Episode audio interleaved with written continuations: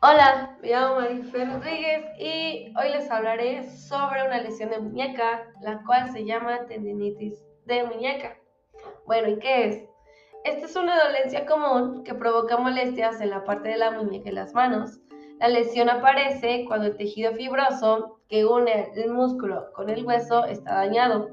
Este tejido es llamado tendón y posibilita el funcionamiento de las articulaciones. En muchas ocasiones, la tendinitis de muñeca no se diagnostica adecuadamente y se confunde con otras fracturas o contunciones.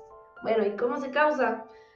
Se causa por sobreesfuerzo muscular, que está relacionado con el exceso de actividad deportiva o la realización de ejercicios físicos de forma inadecuada, por accidentes, experimentar un accidente puede desajustar la estructura y funciones de nuestros tendones. Por envejecimiento o enfermedades, que debido al paso de los años nuestros tendones comienzan a debilitarse, por lo que están más dispuestos a sufrir ciertas patologías.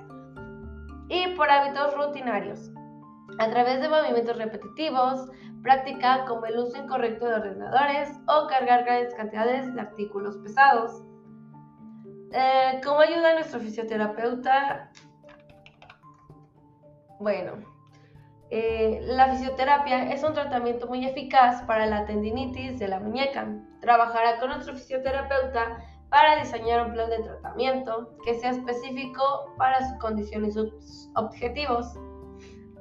Algunos síntomas son hinchazón alrededor de la articulación, enrojecimiento y sensación de calor en la zona donde se encuentran los tendones y sensación de chasquido al mover los tendones.